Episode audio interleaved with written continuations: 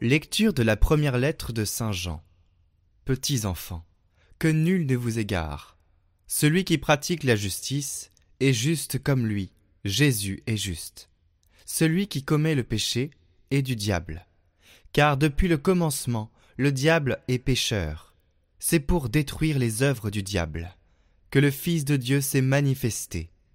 Quiconque est né de Dieu ne commet pas de péché car ce qui a été semé par Dieu demeure en lui.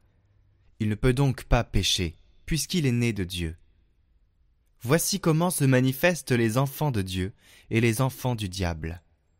Quiconque ne pratique pas la justice n'est pas de Dieu, et pas davantage celui qui n'aime pas son frère.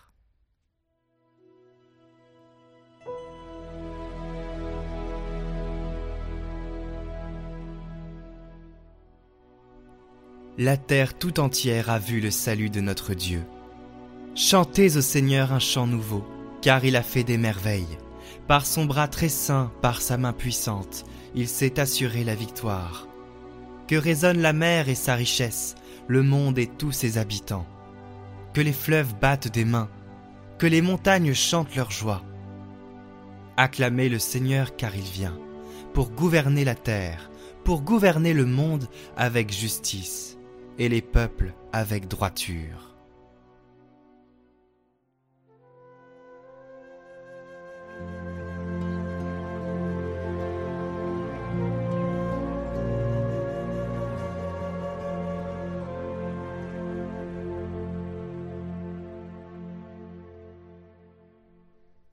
Évangile de Jésus-Christ selon Saint Jean.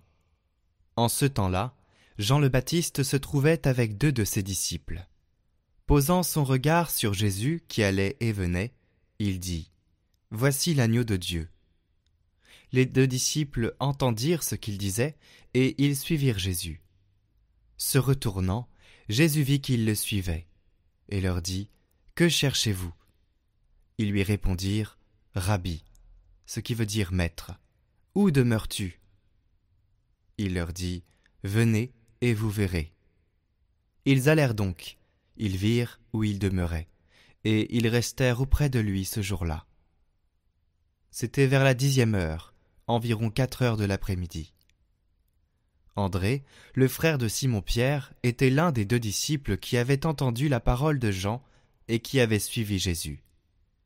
Il trouve d'abord Simon, son propre frère, et lui dit Nous avons trouvé le Messie, ce qui veut dire Christ. André amena son frère à Jésus. Jésus posa son regard sur lui et dit Tu es Simon, fils de Jean. Tu t'appelleras Képhas, ce qui veut dire Pierre.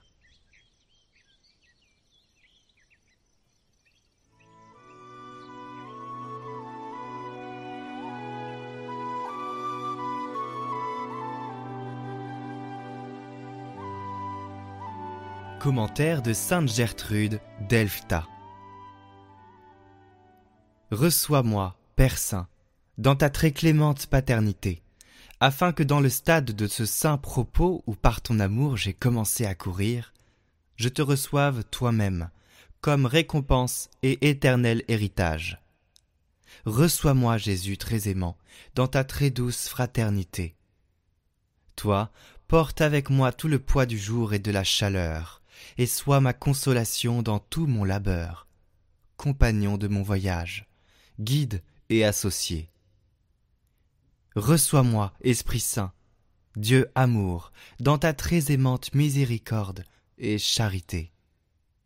Sois le maître et le précepteur de toute ma vie et le plus tendre ami de mon cœur. Renverse le mur de mon existence passée, ce mur qui m'isolait de toi attire-moi à toi, avec tant de violence que, ravi par la douceur de ton inextinguible tendresse, je te suive avec amour et sagesse. Ô miséricordieux Jésus, vouloir est à ma portée, mais parfaire je n'en trouve pas le moyen. Tire-moi donc de la fragilité de la condition humaine par l'aide de ta grâce et tourne mon âme vers toi par la loi immaculée de ton amour. Alors je courrai sans me lasser dans la voie de tes commandements.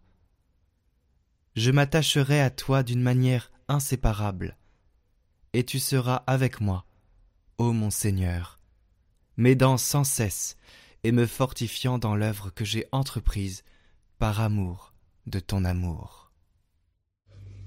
Au nom de toute l'équipe Catoglade, je vous souhaite une excellente année 2023. Ce début d'année est marqué par le décès du pape émérite Benoît XVI, une personnalité lumineuse aux écrits édifiants, et par la continuité d'événements et de bouleversements multiples. Je voudrais vous dire de ne pas désespérer, mais au contraire d'espérer un changement, de prier pour et de faire la dissonance dans ce monde. Vous, de créer la dissonance du Christ, l'espérance d'une grâce divine où l'homme ne doutera plus de son identité, de son destin, et où toute la déconstruction s'arrêtera.